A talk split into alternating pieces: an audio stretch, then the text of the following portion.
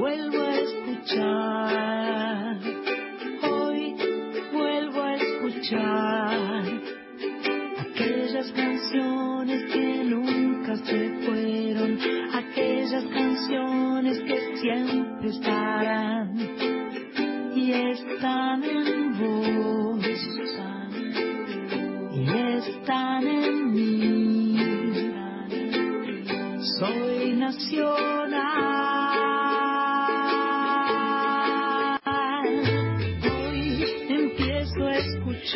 Hola, buenas tardes, noches. Aquí estamos. Esto es Soy Nacional, programa especial eh, en el que vamos a tratar un montón de temas que tienen que ver con nosotros, con los argentinos.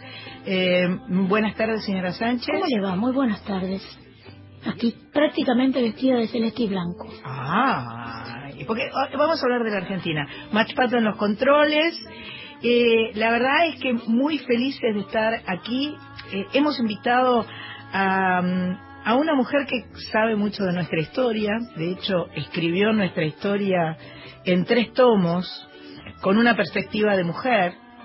Aparte escribe novelas, aparte escri- y ya estamos, desde que nos sentamos en la mesa, ya estamos charlando con Gabriela Margal. Muchas gracias por venir, Gabriela. Gracias por traerme. La verdad es que eh, eh, surgió la idea de hacer este programa cuando se nos venía una fecha patria, creo que el 25 de mayo, y dijimos vamos a vamos a hablar de nuestra historia, eh, vamos a invitar a alguien que nos cuente de qué se trata, y de pronto, bueno, en ese momento no se dio, pero dijimos vamos a hacer algo más abarcativo, más que de más que hablar de una fecha puntual de nuestra historia, vamos a hablar de en, digamos, en dos horas no vamos a resolver nada, pero vamos a hablar de un, un- un poco de todo lo que nos ha estado pasando por estos doscientos y pico de años. Sí. Y este y, y lo primero que me, me surge eh, fue un poco lo que te dije cuando recién te sentaste acá, y es que si conocemos un poco de nuestra historia, si conocemos mejor nuestra historia, entenderemos mejor nuestro presente y tal vez podremos evitar errores futuros, si Dios ojalá, quiere. sí. Que un poco, este, no sé usted Sánchez qué opina. Y habría que poner a mucha gente a estudiar historia, me parece, para llegar a ese consenso Bueno, de, pero de arreglar la cosa. A mí me parece sumamente interesante. Son granitos de arena Y que ayudan. Yo creo que sí. Eh, Exacto. eh, eh, Gabriela recién cuando le comenté me- m- le- estaba de acuerdo conmigo que cuando uno va a terapia uno habla de su historia, ¿no? Habla de dónde nació, de su mamá, de su papá, de sus hermanos, de su casa, de su familia, etcétera, etcétera, etcétera, para tratar de desentrañar qué es lo que qué Su es lo- propia historia. su propia historia. Bueno, estudiar nuestra historia sería como estudiar, hacer que nuestra, que, que hagamos terapia toda, todos los, toda la 40 sociedad, millones 40 haciendo millones terapia. haciendo Sí, terapia. Y nos hace falta, Mucha. nos hace mucha Bueno, no falta. por nada Buenos Aires, Argentina tiene mucha relación con, con la psicología, creo, ¿no? Es verdad, es verdad porque Yo somos un, falta. un país pionero en lo que tiene que ver con psicología y hemos exportado psicólogos y psicólogas. Em, no sé bien por dónde empezar. Hay algo Eh, que yo, yo voy por a favor, meter, creo- me, me meto por favor, una. por favor. Y que vos hablabas de, de, de la terapia y de cómo explorar el, el pasado. Y yo, una de las cosas que, que siempre digo para, para explicar el pasado y para hacerlo más accesible es, el pasado es presente. El pasado es presente. Eh, y entenderlo significa entender que esas personas estaban viviéndolo. Entonces el pasado es vida. Perfecto. El pasado está vivo. Perfecto. Y está vivo en, en el momento en que esas personas lo estaban viviendo, lo estaban haciendo, o sea, no son conscientes de que eran pasado. Y está vivo en nosotros. Es decir, cada uno de nosotros, los que llegamos acá, los que estamos en esta mesa hablando, eh, cada una de, de, de las de las vidas que se van reuniendo son parte del pasado que se fue construyendo. Entonces, hacerlo vida, hacerlo vivido, eh, me parece que es una de las maneras de entenderlo. No es algo estático. Y como no es algo estático, uno puede ir al pasado y hacerle preguntas todo el tiempo. Hacerle Buenísimo. preguntas y preguntas y preguntas y ver qué, qué resulta. Ver qué resulta. Buenísimo, porque además sabemos que el relato de... Me, me gusta primero eso de esas personas que fueron, que hicieron ese pasado, estaban vivas y les estaba pasando, no eran pasado, eran presentes. No eran conscientes de no eran que- históricas. este, no sabían. eh, eh, además, eh, sucede, nos pasa a todos que cuando miramos las cosas con perspectiva, tomamos conciencia de lo que sucedió. Es decir, a, a mí me dicen, sos la primera mujer que llenó obras y no sé qué. Primero, yo no sabía en ese Claro. momento, gracias a Dios, Me a la encanta, Virgen. sí. Y digamos, es solo, no, no quiero ser autorreferencial, pero es solo para poner un ejemplo de que de, de aquello que es observado y mirado como una proeza, en el momento en que sucedía, eh, no era vivido de esa manera, era vivido como algo natural, extraordinario tal vez, Pero como con una... mucha inconsciencia, lo Sí. cual te permite vivirlo también de otra manera. Exacto, Sí, sí, sí. exacto. Pero, Este- pero está muy bueno el ejemplo que diste, incluso si es, si es referencia, pero para mí me, me recontra sirve porque, eh, por ejemplo, Mariquita Sánchez, yo soy, yo soy muy fan de Mariquita Sánchez y probablemente todo el mundo la conozca como la anfitriona donde se cantó en la casa, dueña de la casa donde se cantó por primera vez el himno. Y la verdad es que de eso documentación no encontramos. Ah, mira. Y sin embargo encontramos documentación, hay un gran cuerpo documental de, de cartas que ella fue dejando. Y en realidad ella fue una de las primeras mujeres que fueron funcionarias del gobierno de la provincia de Buenos Aires. Mira. Y así no se la conoce. Se la Mira. conoce como la mujer donde que era dueña de la casa donde se cantó el himno.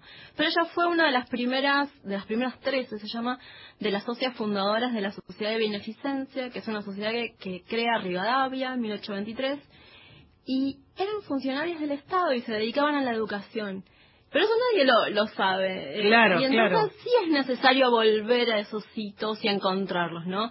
Cuanto más, eh, ¿en qué año fue lo de obras? Ochen- 82. 82.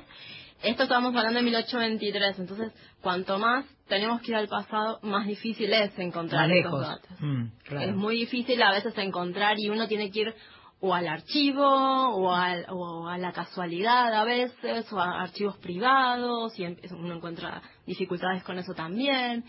Eh, pero bueno, ese es el lugar del historiador, ¿no? De, de- los historiadores somos de investigación. obsesivos y se nos pone algo en la cabeza y bueno, empezamos a investigar, buscar, buscar, buscar, buscar y hasta que encontramos algo. A mí me gusta muchísimo la, la- la- la ficción histórica, ¿no? sobre todo la que sucede en nuestro país, o sea, toda la que está relacionada con, con- con las cosas que nos pasaron. Y encuentro que, que, en general este, hay unas cuantas escritoras mujeres que escriben fi- ficción histórica con una calidad de, de- de referencia, con una, con una este, donde van mezclando eh, eh, ficción y realidad, ¿no? Personajes históricos reales. El libro de Cristina Bajo que estoy leyendo ahora empieza con, con la muerte de Camila O'Gorman. Sí. Este, y una, una grosa, Cristina. muy Cristina grosa. Cristina Bajo me gusta mucho. Este, pero bueno, eh, para entender un poquito más, vos recién decías algo muy importante, hablando de eh, la dif- dificultad de eh, asociar eh, lo- los rótulos con la verdadera idea que llevaban adelante ca- cada uno de estos personajes históricos. Entonces, Rosas el federal, Mm. Eh, los otros los unitarios. Rivadavia el unitario. Rivadavia el unitario. Y, y, y cuando vos lees cosas que hicieron y que pasaron, decís, pero ¿cómo esto? ¿No era que este era unitario? ¿No era que este era federal? Y, y, y, as- y- y- y lo que ejercieron como acción era exactamente lo contrario. Sí. Entonces, por ejemplo, esto que vos dijiste de, de- no sé cómo querés ir en la cuestión Como cronológica. como ustedes quieran. Eh, si querés, vamos saltando. ¿Querés que leamos? Yo no, me, yo no me mareo. A veces ay, encuentro que. No, pero a veces encuentro que a la gente le gusta más que va. Que, Y que va cronológicamente porque se entiende más. Sí. Pero yo puedo saltar del siglo XVIII al XX. Tran- tranquilamente.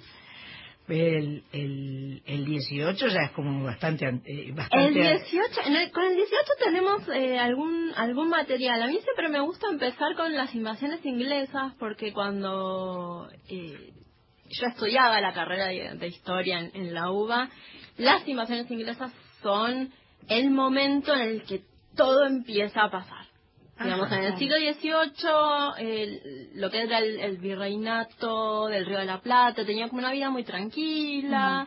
Hay un muy enemigo común, hay un enemigo común puntual y concreto, digo yo, Sí. el- con las invasiones inglesas. Exactamente. Como hay un, un, una afuera Sí. que, que es eh, eh, eh, que no queremos que, que avance, nos ponemos de acuerdo. de repente a Buenos Aires, que son las invasiones inglesas a Buenos Aires, de repente se une al mundo, porque hasta ese momento era... eh, Cada paisana de un, sí, de un kiosco era el, fin- diferente. era el final. Era el final de, de lo que venía... Después venía, bueno, la frontera para el indio y después venía la, la población indígena. Era el, el final del, del, del mundo conocido y del, del virreinato. Y de repente Buenos Aires se, se encuentra con algo que no, que no había conocido jamás, que es una flota inglesa en el río de la Plata, que no se puede acercar porque el río tiene sus características Claro, y este claro. es muy, muy Es plano, muy, no puede un acercarse. poco hondo. Sí, y no tenían puerto hasta ese momento, así que no, no se pueden acercar. Terminan bajando en Quilmes, en la zona de, de Quilmes, Ensenada, los ingleses, y después avanzan sobre Buenos Aires. Y eso hace que, por diferentes configuraciones históricas, ponga en movimiento una serie de, de, de- actores sociales, de procesos sociales que quizá de otra forma no se hubieran puesto en movimiento. Eh, si no hubiesen venido los, los ingleses en 1806, se hubi- hubiese producido la Revolución de Mayo, probablemente sí, de, de mayo de 1810 digo, ¿no? Probablemente sí, pero quizá en otro año, en otro momento. Claro, claro. Cada, cada, cada cosa que sucede este, altera. Exactamente. Altera, Exactamente. modifica, Y al construye. mismo tiempo son necesarias, o sea, si sacamos una, No sucede no la sucede, no sucede. Nosotros somos- volver al futuro. Con Sánchez somos fans de una serie española que se llama El Ministerio del Ay, Tiempo, es lindo. Maravilloso. Yo digo, para que la gente pueda este, eh, relajarse y esas cosas, porque estamos hablando de cosas intensas, yo estoy fascinada, me voy a quedar acá una semana. Eh, ¿Escuchamos música? Por favor.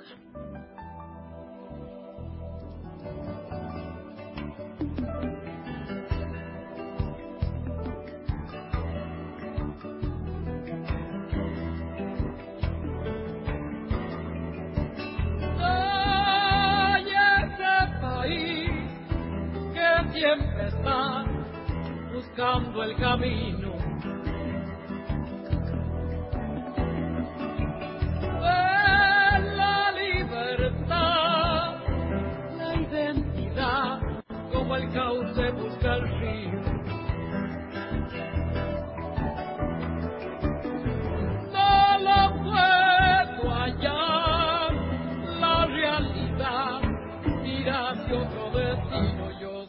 Cordillera y mar, selva, pampa y desierto, ríos, lagunas y montes, una y salar.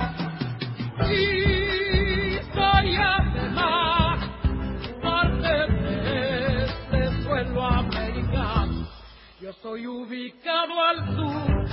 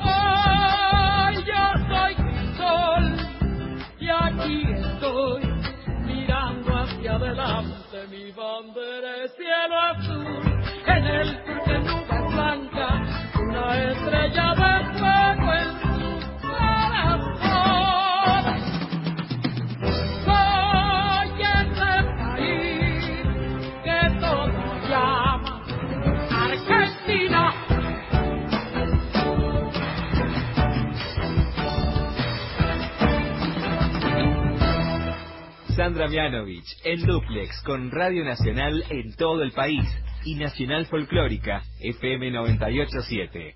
Soy Nacional hasta las 21.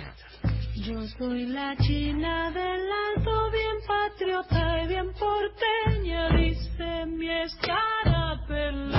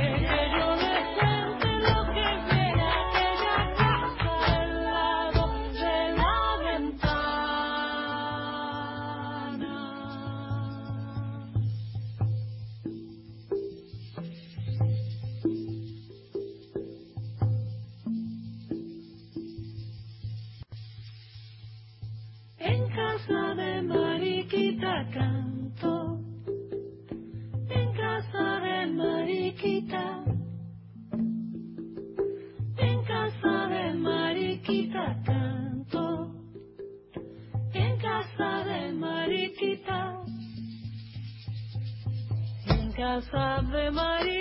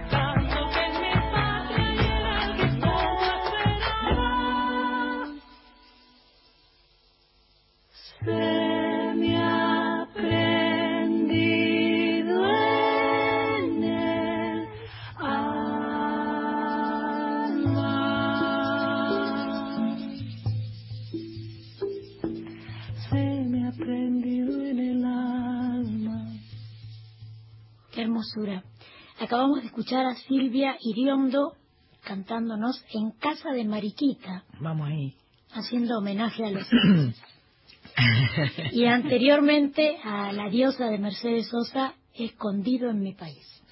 Espectacular. Eh, bueno, hablábamos antes de, de venir a la música de las invasiones inglesas y acá hay un, un texto que ustedes encontraron, eso sí, Sí, sí, sí. haciendo investigación. Sí, buscando en, en libros específicamente por una cuestión de, de, de organización de la colección. Pero está en la colección, es uno de los capítulos y está analizado en, en la colección. Eh, es, esta es una carta que escribe una tucumana a las tucumanas, pero que tiene que ver con las invasiones inglesas en Buenos Aires, lo cual es algo absolutamente extraordinario. Invasiones inglesas a Buenos Aires proclama de doña Águeda Tejerina Domínguez a las mujeres tucumanas del 10 de marzo de 1807. Tucumanas, Llegó tiempo en que es preciso manifestar los sentimientos de patriotismo, vasallaje y honor que también nos anima. Aunque la honestidad del sexo nos excluye de la comparencia personal al socorro de Buenos Aires, mortal, mortal. No es por eso, no por eso se niega a otros recursos para demostrar que nuestros deseos se anivelan con los que han dado a luz las nobles ciudadanos los nobles ciudadanos del pueblo. La causa de tantos movimientos que adviertes en las autoridades es común y los perjuicios del azote que nos amaga han de ser trascendentales a todos, sin distinción de personas ni estados. Un golpe resta para que el enemigo inglés posesionado de la capital de Buenos Aires continúe sus hostilidades a lo interior del retiro para que después de sus porfiados ataques se haga dueño de nuestro patrio suelo, de nuestros dominios y propiedades, y que enarbolando sus banderas suelte el freno al despotismo y rigor, promulgando leyes de severidad y espanto. En un solo salto consiste el que veamos con dolor perturbada la religión santa con que nos educaron nuestros padres, pues la sangrienta y atrevida mano de ese enemigo le pone también de blanco de sus injustos tiros. Ya tenemos de asiento en la plaza de Montevideo a ese enemigo guerrero. La proporción que le asiste para hostilizar de continuo a la capital de Buenos Aires es bien conocida y por eso se trata de esforzar la defensa. Con este concepto nuestro amado jefe inmediato tiene prevenido al comandante de armas al apresto de 200 hombres. En este estado, ocurre la circunstancia de que las arcas reales se hallan sin existencias y nuestro ilustre ayuntamiento con su noble vecindario, haciendo suya la causa, se ofrece gustoso a, costear los doscientos hombres hasta la capital de Buenos Aires, uniformarlos y darles dos meses de sueldo adelantados. Yo te puedo creer. La tucumana, aquí grusa la tucumana, por favor. Todo al efecto han contribuido varias sumas a proporción de sus facultades y sin más que levantar la bandera de su majestad, en menos de cuatro días ya tenemos ochenta y tantos voluntarios, los más esforzados y elegidos a satisfacción del comandante de armas. Hemos visto que aún los niños de diez años concurrieron en tropel a ofrecerse a voluntarios y que los más felices han hecho demostraciones de verdaderos compatriotas, oblando algunas sumas entre la indigencia que les oprime. Tucumanas, nuestro sexo jamás puede reputarse de menor condición en esta parte, y así es preciso que expliquéis vuestros sentimientos suscribiéndoos a continuación por las sumas que queráis oblar, que yo me suscribo por la de cincuenta pesos. Tucumán y marzo 10 de 1807. No, es impresionante. qué, qué, qué polenta, qué energía, qué eh, qué claridad, porque además, este, evidentemente, la participación de la mujer en, en, este tipo de, de, situaciones no, no debiera estar, eh, eh, no. debe ser muy común, quiero decir, ¿no? las mujeres no participaban de los cargos de gobierno, ni de la política, ni, ni eran abogadas, ni, ni estudiaban, ni nada. no existían. La mujer en el ámbito público no, no estaba bien vista. Había algunas mujeres que eran consideradas, consideradas públicas, lo cual era muy mal visto. era algo peyorativo.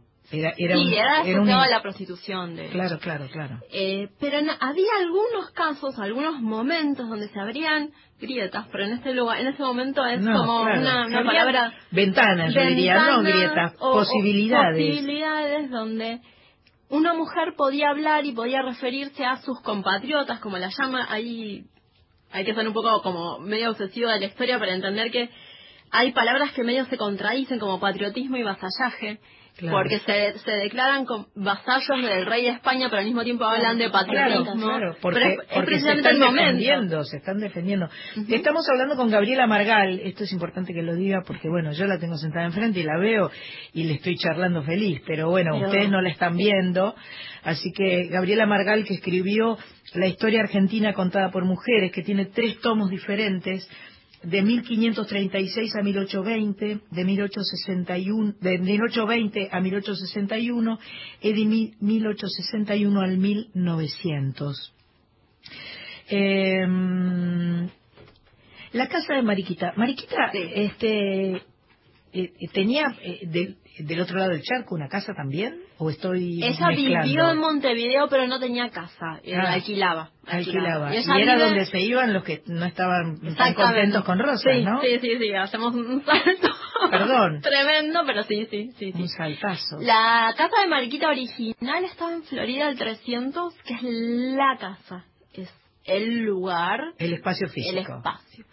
Eh, algo muy curioso y es que uno da la vuelta, no me acuerdo exactamente de la calle, pero uno da la vuelta a la esquina donde hay una placa en este momento y está el solar donde nació Rosas. Y es muy probable que Rosas haya nacido en el solar que era propiedad del padre de Mariquita Sánchez. Mira. Se conocían desde chicos, Rosas es unos 6, 7 años más joven, pero se conocían y Mariquita lo tuteaba. Lo trataba de Juan Manuel. Mira. En esa época era mucho, ¿no? Tratar a Rosas de Juan Manuel, yo cada vez que leo hay un documento donde Juan Manuel le pregunta de qué lado está, si está del lado de los franceses, en el bloqueo francés, si está del lado de los franceses o del lado de, de Argentina. Y Mariquita le responde, no me vengas a hacer ese tipo de preguntas, a mí me causa mucha gracia. Y lo tutea, le dice Juan Manuel. Mira. Juan Manuel, En esa época, ¿no? mucho tu- Y a Rosas que si le decías que no, te mandaba a cortar la cabeza, no, no, había... No tenía término medio. ese No, no, no tenía problema en, No en tenía hacer eso. problema en hacer eso. Eh, Mariquita es, es una mujer eh, que yo recomiendo. Yo tengo, voy a venderme ahora sí. sí. Tengo una novela que no es esa que, que vas a decir, pero se llama La Dama de los Espejos y es una novela histórica Ah. sobre Mariquita. Ajá. Y ahí cuento Ah. todo lo que puedo contar sobre ella, todo lo que lo que vivió, que fue magnífico. La verdad, la, la vida de Mariquita es una vida que, si es tanto en novela como hay un, un libro muy hermoso de... mm, Ah, no fue el nombre. De María Sánchez Quesada, historiadora de, de la Academia Nacional de Historia.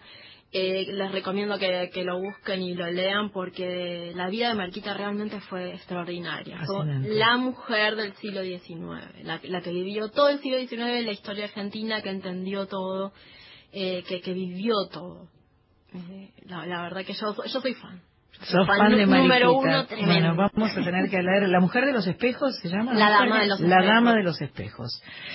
Eh, eh, a ver, eh, recién dijiste, bueno, está claro para mí algo que yo nunca había tenido claro, pero que que, que a partir de las invasiones inglesas se haya forjado lo que eh, finalmente desembocó en 1810, Sí. me parece extraordinario como concepto claro, fácil, sencillo, rapidito y al pie.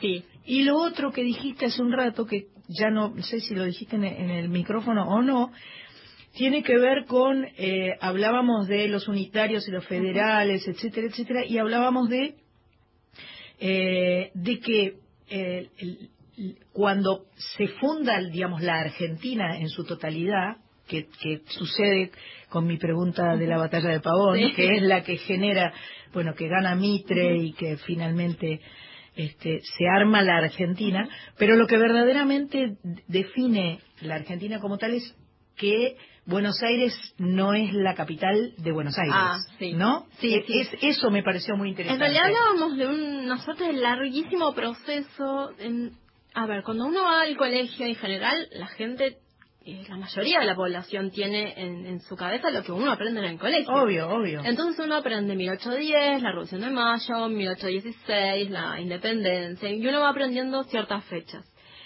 Y siempre se queda con la idea, me, me parece, o, o he entendido, que, bueno, 1810, Revolución de Mayo, 25 de Mayo, Ya nació, somos nació la Argentina. bueno, Argentina. creo que en 25 de mayo de 1810 lo que menos nace es la Argentina.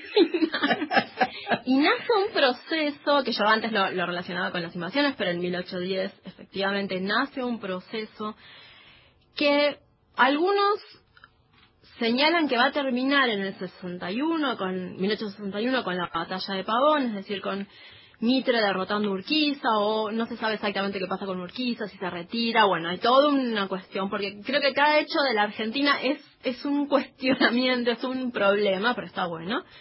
Pero también hay otro otro evento que, que termina de cerrar el tema de eh, el, el problema entre el Buenos Aires y el interior, que es un problema cierto y serio que atraviesa la, la historia del siglo XIX, que es cuando en 1880 finalmente Buenos Aires deja de ser la capital de la provincia de Buenos Aires, se federaliza la ciudad, se transforma en capital federal y la provincia de Buenos Aires pasa a tener una nueva capital que es la ciudad de La Plata, que debe ser hecha de cero, debe ser construida. Perfecto. Y ahí finalmente, yo, para mí por lo menos, es cuando termina el proceso de construcción de la Argentina. Ajá.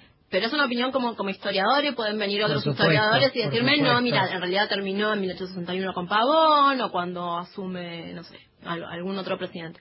Eh, pero En, finalmente... en ese 1880 ya existía la ciudad de La Plata, ¿se inaugura? No, No, no, se funda la ciudad de Se La Plata. funda. Sí. Ah, mierda. La hacen de cero. La hacen de La cero. ciudad de La Plata se hace de cero para darle una capital a la provincia de Buenos Aires. Impresionante. Es impresionante y, y, y viene a cerrar esa, ese conflicto que había con, con la aduana de Buenos Aires, que era uno de los principales, eh, una de las principales fuentes de ingreso que tenía la Argentina y que Buenos Aires no quería entregar porque después de todo la, la aduana era de Buenos Aires. Claro, claro, era un problemón, era un, un problemón muy serio. Hasta que la aduana se convirtió en la aduana de la nación Es de la nación, argentina. exactamente. Más allá de que esté geográficamente entonces, colocada en, la en ciudad de Buenos Aires, pero que ciudad que ya no, no pertenece a la provincia, sino que es federal. Que ya es capital federal. Así que no, Em, no hace tanto entonces. Hace poquísimo, hace poquísimo. Estamos eh, charlando con eh, Gabriela Margal. Este es un programa especial. Esto es Soy Nacional. Eh, y vamos a agradecerle a Diego Rodríguez que está en los comandos ahí, este, escuchando a estas mujeres. Dale que charla. Vamos a hacer un pequeño corte y seguimos hablando con Gabriela Margal de historia argentina y escuchando música y siendo nacionales, por supuesto. Hasta las 21. Soy Nacional. Espacio cedido por la Dirección Nacional Electoral. Te siguen pidiendo que aguantes. Que si te sacrificas, algún día lo bueno va a llegar. Y vos sabés que no es así. Porque un gobierno está para ocuparse de vos. Porque te escuchamos, queremos lo mismo que vos. Un futuro para el país. Un futuro para todos. Axel Kicillof, Verónica Magario, precandidatos a gobernador y vicegobernadora de la provincia de Buenos Aires, Frente de Todos, lista 503, Celeste Blanca 2. Raúl Albarracín, precandidato a presidente. Pastore, precandidato a vice de la Nación. Vota Lista 57. Movimiento de Acción Vecinal. Nuevas ideas. Más compromiso. La radio de todos. Nacional.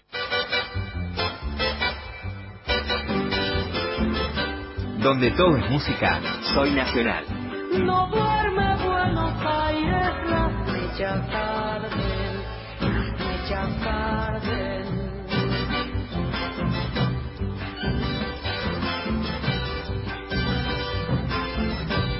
Cuarenta mil valientes cobarde,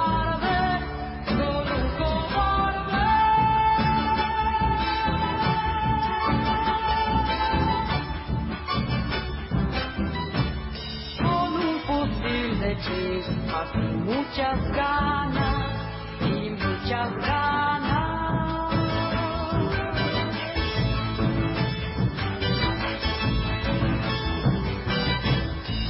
Peleó doña Manuela, la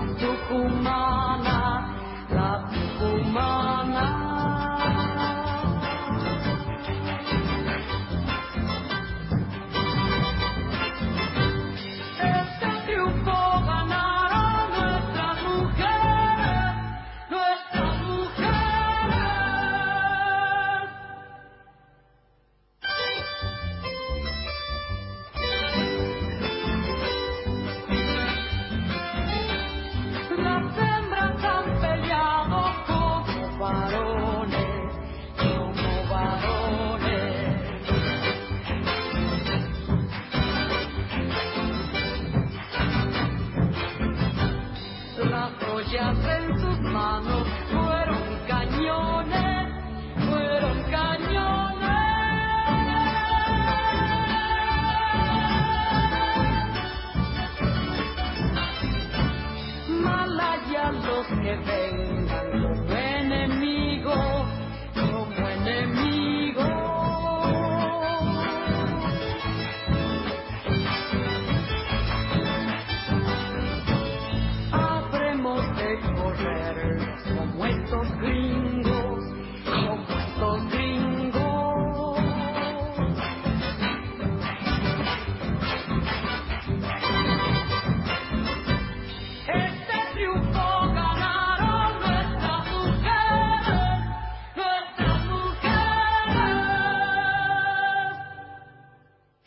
Aquí estamos eh, escuchando eh, Manuela la Tucumana, Mercedes Sosa, del disco glorioso, glorioso, extraordinario disco eh, Mujeres Argentinas eh, de Félix Luna y Ariel Ramírez con un relato de, de mujeres argentinas, cada uno más lindo que el otro.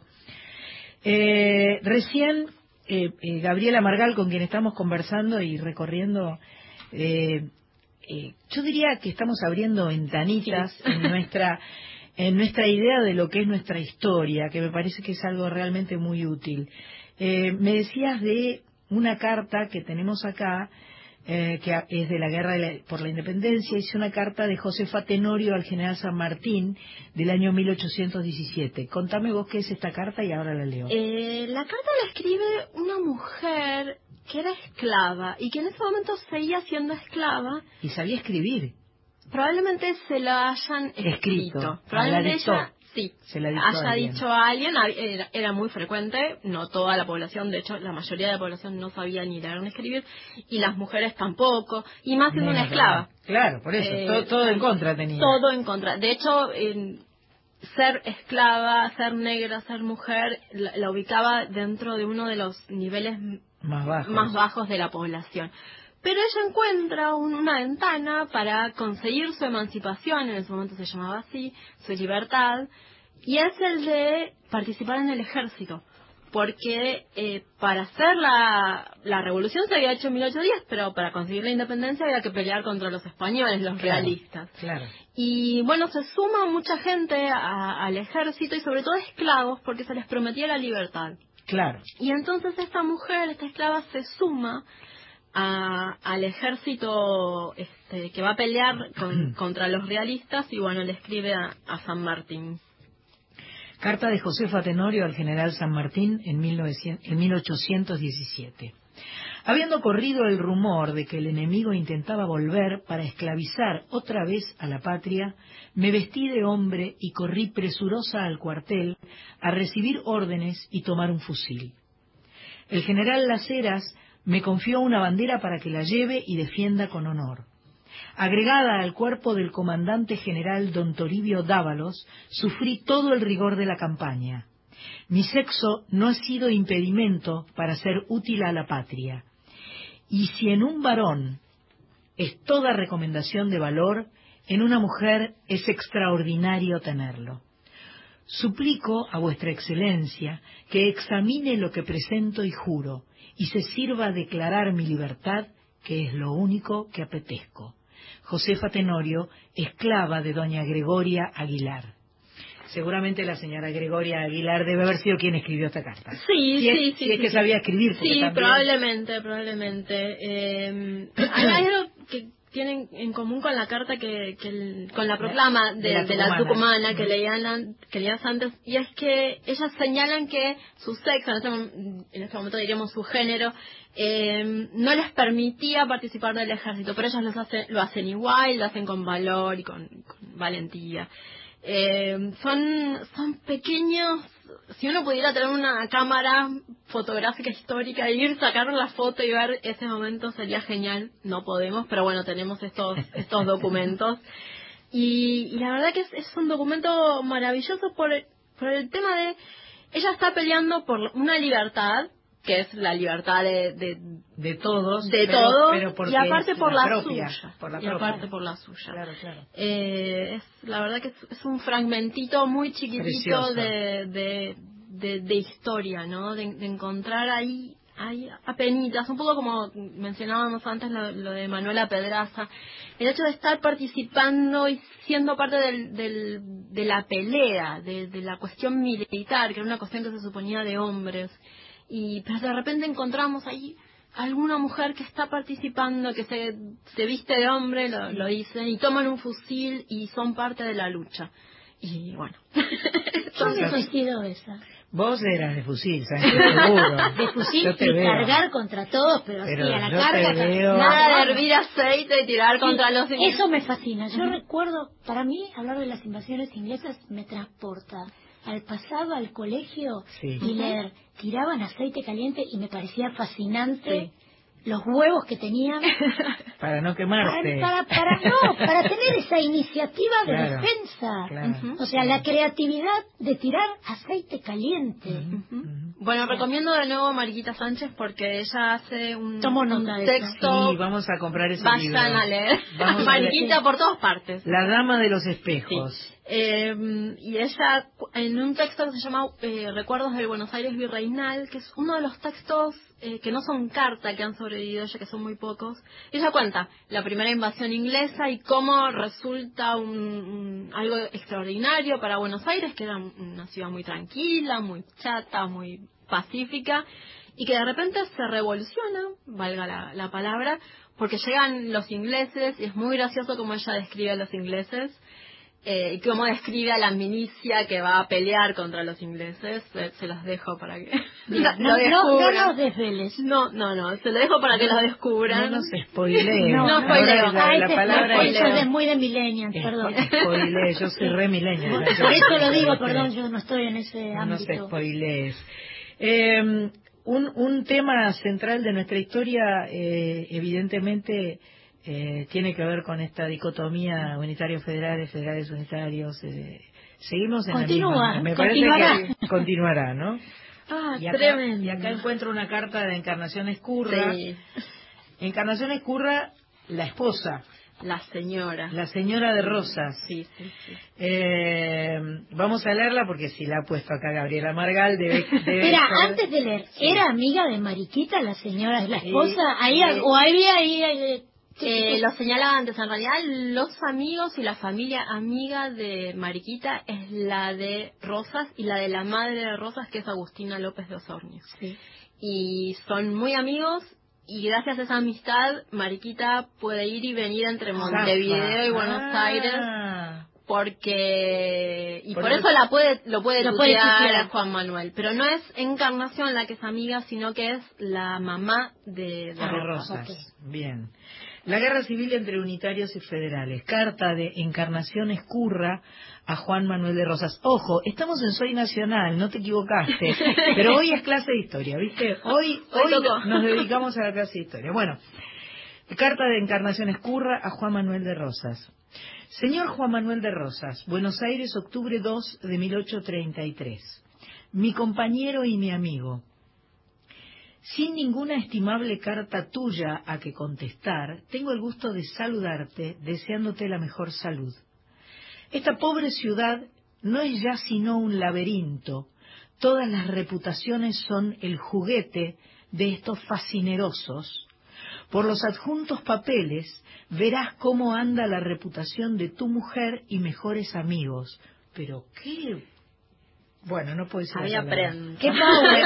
¡Qué power! Encarnación era tremendo. Tremendo. Más a mí nada me intimida, yo me sabré hacer superior a la perfidia de estos malvados y ellos pagarán bien caro sus crímenes. Hoy han sido llamados los impresores por el ministro Ugarte para ser reconvenidos, pero la parcialidad de este bribón se deja ver demasiado e irritó a punto a los amigos nuestros que empezaron a contradecirlo. Se enojó don Santiago Guerra y le dijo que no le temía, pues él sería juzgado por las leyes del país y no por el antojo del ministro. Le dijo el ministro que se olvidaba con quién hablaba y él le contestó primero que él le había faltado, primero olvidándose que hablaba con un ciudadano. Quiso que firmara un acta que habían hecho y se opuso Guerra diciéndole que era ilegal. El resultado es que están acusados, algunos papeles, veremos cómo sale. Todo, todo se lo lleva el diablo. Ya no hay paciencia para sufrir a estos malvados y estamos esperando cuándo se matan a puñaladas los hombres por las calles. Con que para estos hombres tantos crímenes. Adiós mi amigo. Dios nos da paz y tranquilidad. Encarnación escurra de rosas. Madre mía. Hay más, hay, hay más También señora. recomiendo, hay eh, un libro de, de Florencia Canale también. Sí. Y ella, son tres libros y en, en uno de esos está la relación entre Encarnación y Rosas. Magnífico. Magnífico. Encarnación era bravísima, hay una O carta. sea, era crítica. Encarnación era O era, o era la fomentadora. era la mujer de Rosas, es decir, la mujer que podía enfrentarse a Rosas. Claro, claro. Tenía, podía decirle cualquier cosa. Podía decirle cualquier cosa. No la, Y es no la la- iba a decapitar. No, y es en este momento, en 1833, a mí me, me interesaba mucho esta carta porque nombra toda una serie de problemas que hay ahí en la prensa, no sé si notaron. Sí, claro. Eh, la prensa en 1833 era eh, una cuestión donde se, se jugaban algunas cuestiones políticas y se tiraban de todos lados. Cualquier comparación con la vida Cualquier- real con la realidad es pura coincidencia. Eh, se tiraban en todos lados y la criticaban la encarnación, por eso dice eh, el nombre Claro, de tu claro. mujer, verás sí. cómo anda la reputación. Ella lo que hace es incluirle en la carta lo- los diferentes panfletos o diarios que Claro, estaban claro, para que los publicando, vea. para que Ah, los vea y vea lo que están diciendo de, de la mujer. En, ese- en este momento, en 1833, eh, Rosas está en- haciendo lo que se llama su campaña del desierto. O sea, Ajá. Rosas no es ni gobernador de Buenos Aires, sí es coman- comandante de lo que se llama la campaña, y está haciendo su campaña del desierto que es, eh, es bastante diferente a la que va a ser después la de Roca, que es de, de exterminio. Eh, Esta va a ser como de encontrar indios amigos, ver qué, qué, qué se puede hacer con, con esta población estaba indígena. negociando. Sí, sí, porque estaban Claro. atacando población blanca. Bueno, a ver qué se podía hacer. Eh, y Encarnación es la encargada de la política, de lo que se llama la política apostólica, que es la política eh, leal a Rosas. Después están los, los sismáticos, que son los federales no leales a Rosas. Y es la encargada de organizar la mazorca. No. Cuando ella dice, ya me sabré hacer superior a la perfidia de estos malvados y ellos pagarán bien caro sus crímenes, ella está preparando algo Esto es de Fría y interesante. eso se juntan, ¿entendés? Es lo mismo. Estas mujeres argentinas Ella fuertes. es, la, ella es la encargada de organizar tanto la mazorca como la... Ay, no, se me fue en este momento de la sociedad... de beneficencia. No, no, no, no, Ah. no, no, no, de- la desorganiza. Es, la, la mazorca es el brazo armado, se me está, se me está Ah. yendo el, el nombre de oficial de, de la organización, pero ella era la que lo, lo estaba organizando. Ojo Y- con la ira de las mujeres argentinas, Exactamente, ¿no? exactamente, exactamente. Mujeres y aparte es una este, mujer que está irascibles. que Sociedad está- Popular la sociedad popular restauradora. Ese es el brazo político. ahí. Es el brazo político de la, socie- de la sociedad popular restauradora, de los leales a Rosas, pero después está como el brazo militar, pero no diría militar, sino el brazo más violento, que es la mazorca, que eran los que llevaban adelante asesinatos, crímenes, bueno. Eh, era un, un momento, por eso dice muertos y tan- estos hombres, eh, con que para tantos, estos hombres tantos crímenes, cuando estos hombres se matan a puñaladas, era un momento muy violento, iba a ser toda la década del 30 y la década de 1840 también, un momento muy violento, no solo en Buenos Aires, sino, vos nombrabas a Cristina Abajo, es el momento de, de mayor violencia en Córdoba, en, to- en todo el país, eh, en todo lo que intentaba ser un país, porque todavía no, no Claro, país. claro, claro. Em, va a ser un momento de profunda violencia, de profunda eh, división y violencia.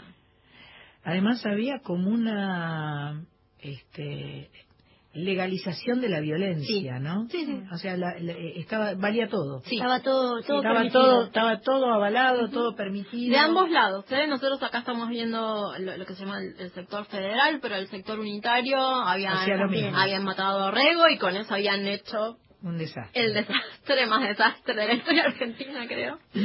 Y, pero, o sea, esto, eh, en este momento no están, eh, algunos están migrando hacia Montevideo, pero a fines de la década de 1830 y durante la década de 1840 van a migrar hacia Montevideo, hacia Río de Janeiro y también hacia Santiago, Santiago de Chile. Y ahí van a vivir los unitarios gran parte de su vida, gran parte de su vida. eh, Fuera del país. Lo que no- conocemos como Sarmiento, Esteban Echeverría, Juan Bautista Alberdi, Florencio Varela. eh, van a vivir fuera del país, pero mirando todo el tiempo a, Todas a lo las que calles. está pasando. Todas Sí, las yo iba a calles. decir, son todas todas las calles. Cuando Sí, dijo sí, lo de Dorrego Tengo pensé, todas las calles. Bueno, voy a este voy a encarar ahora a Mariquita. Sí. Vamos a encarar a nuestra- Mariquita, heroína nuestra- del día. Nuestra heroína del día. eh, con una carta eh, que habla de la caída de Juan De Manuel de de, Rosas. carta de Mariquita Sánchez a su hija Florencia, de febrero de 1852. Viva Urquiza y los bravos como él. Querida Florencia, gracias a Dios tengo carta tuya porque no pudiendo saber nada de ti, todo el gusto se me asíbaró y ni he concurrido al teatro porque me parecía un crimen el alegrarme sin saber si estabas buena y no enferma con los sustos de los saqueos. Considera mi inquietud sin tener un renglón, sobre todo viniendo Hugo. Creía que había algo y me lo ocultaban. En fin, gracias a Dios están buenos y con moños celestes, qué lindas estarán las muchachitas. ¿Estas que son las hijas de Florencia, sus nietas? Sí, sí, sí. Bien. Eh, si tú estás contenta, ¿qué diré yo que soy tan entusiasta de la libertad, que he pasado tantos malos ratos por no someterme a ciertas miserias, que solo por ti me quedo ahí, no pudiendo en mi interior dejar de sentir la humillación y envilecimiento de mi país, yo, que vine a ser su libertad y pasé por tanto susto con tu pobre padre? Ah, qué deseos tengo de ver a don Vicente López, tanto que nos hemos los dos comprendido. Desde que esto ha sucedido no puedo hacer nada ni tengo gusto. Ando de un lado al otro, a cada rato quisiera saber qué hay en Buenos Aires y qué llegará a buque. ¿Y qué llegará a buque? ¿Será qué buque llegará, Sí, no? sí. Sí, es una forma distinta. ¿Qué me dices de la mina? No dudo que sus deseos serían hacer volar el país. No te aflijas por el triste cortejo de la bandera. Ya verás desplomarse como moscas los que andan afuera. ¿Qué quieres que te diga? Estoy loca por Urquiza. Qué lenguaje, qué moderación, qué a mi gusto todo. Me parece que estoy en el año 10. Nada celeste hay aquí lindo. Estoy deseando algo, nada tengo aún. ¿Cómo están las de la REA? Pobres, tanto rogar. En fin, todos ahora vivirán. Dime si ha aparecido Diego Alvear. Me alegro que haya quedado vivo Esnaola, aunque no haya ascendido. ¿Y Moreno? Qué época para conocer a los hombres, qué mundo y qué chasco. Dime qué te parece. ¿Ahora sí lo crees? De nadie me acuerdo tanto como de Cipriana Oves, que me consolaba mis penas. ¿Cómo estará Carmen Belgrano? Qué loca estoy por ir a ver a todas mis, mis patriotas. Voy a escribir la historia de las mujeres de mi país. Ellas son gente. No me dices por dónde vino el dinero. Ve lo que puedas mandarme para arreglarme e irme. Es mucho desasosiego el que está en mi espíritu. Pero todo es nada. Aunque sea pobre, todo es nada gracias a Dios, gracias a Él. Dios mío, cuánto te he pedido esto. Él me oye. Enrique con corbata celeste. Adiós. Tu madre. Nah, Qué lindo. Qué linda carta, me vuelvo loca. Es, es un documento impresionante. Yo creo que podría separar cada frase, Frase para- y para señalarle Claro. a qué está haciendo referencia.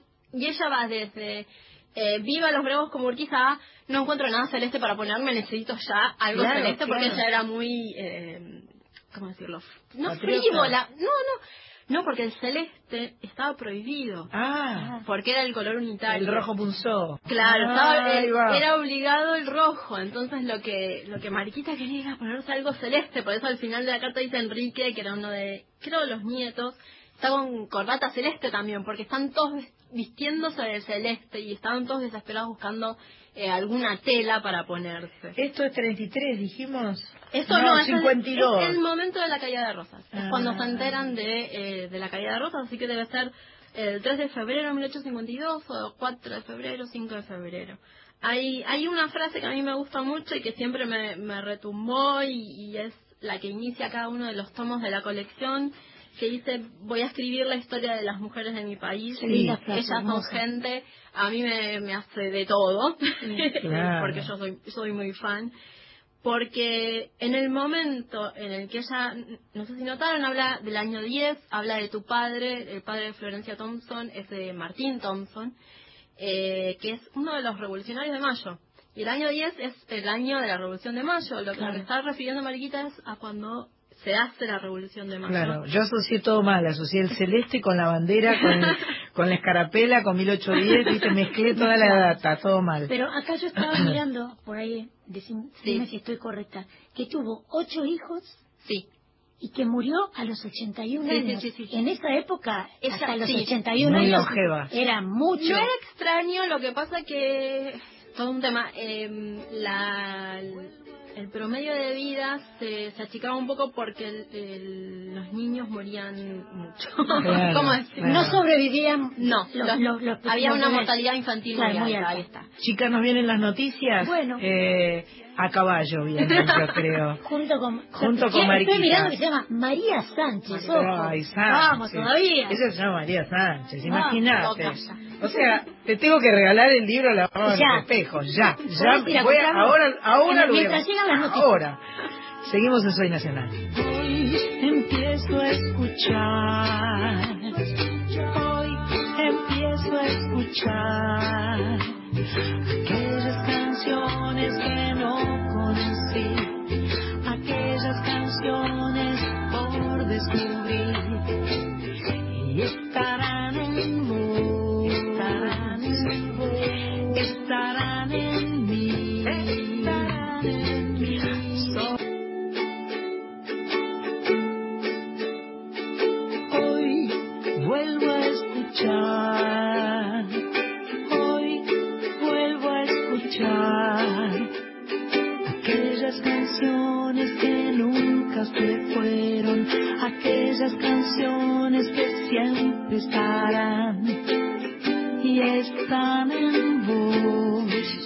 Están en vos, están en mí, estamos acá. Esto es Soy Nacional, este es un programa especial. Eh, acaban de escuchar las noticias. Estamos con Gabriela Margal, estamos en una. eh, yo no diría una clase de historia argentina, porque no es una clase, es una charla, un recorrido, es traer la historia al hoy, al presente, eh, a través de las voces de mujeres, porque Gabriela escribió eh, una colección de tres libros junto a Gilda Manso, escribieron la historia argentina contada por mujeres, y la verdad es que me resulta muy interesante porque escuchar esas voces, como, como hemos leído fragmentos, esas voces de mujeres vivas, eh, que nos relata ese momento histórico de, de- de nuestra historia, valga la redundancia, eh, me, me hace como un eh, como una ebullición fantástica. Eh, eh, me, me- me imagino, Sí, yo me siento, no estamos en una clase, yo me siento que estamos metidas dentro de la historia. ¿viste? Totalmente. Porque por ahí vamos descubriendo cosas que no conocíamos de determinadas mujeres, Sin esos duda, personajes sin que duda. han tenido tanto peso y que han pasado, con perdón, históricamente desapercibidas. Claro, O sea, claro. con, con detalles muy mínimos siempre, y vuelvo a Mariquita, ese detalle de sentada en su casa con el piano y escuchando el himno. Claro, Y era una tipa hiperactiva, guerrera, Sí. peleadora.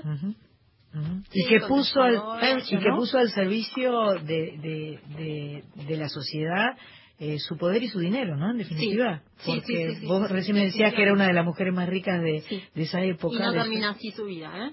No Pierde- termina no, rica. No, no, no, pierde bastante porque, bueno, eh, en parte porque gasta mucho Sí. durante la década de, de 1820, sobre todo con Pero gasta, marido. gasta en, en Gasta porque le gusta Ah. tener su casa fastuosa Ah, y hacer su- sus reuniones y recibir, pero también eh, porque no sabe invertir, porque tiene una mentalidad que, en la que no, no estaba en la idea de, de invertir o de, de hacer que ese dinero volviera de alguna manera y lo va perdiendo, va perdiendo Claro. sus casas, ella te- eh, hereda much- muchas casas que alquilaba. Vive de rentas, básicamente. Y esas, y esas casas las va perdiendo, las va vendiendo. eh, Buenos Aires pasa por muchas crisis, la, la guerra eh, por la independencia eh, eh, cuesta dinero. Claro. Y hay que ponerlo y la, el, el gobierno per- pe- to- pedía dinero, tomaba Claro. dinero. Ella debe viajar a, a, a Montevideo. Mm. va y viene, va y viene. Vive un tiempo en Río de Janeiro, exiliada porque aparentemente en Río de Janeiro eh, vivían un poco más ba- barato, se, se vivía un poco con menos una dinero. exiliada económica. Sí, sí, sí, sí, ¿En se va a Río, se va a. Río. Hay unas cartas de ella que, que están de Río que son fascinantes. Vamos a escuchar un poco más de música y seguimos recorriendo nuestra historia de la mano de Gabriela Margal.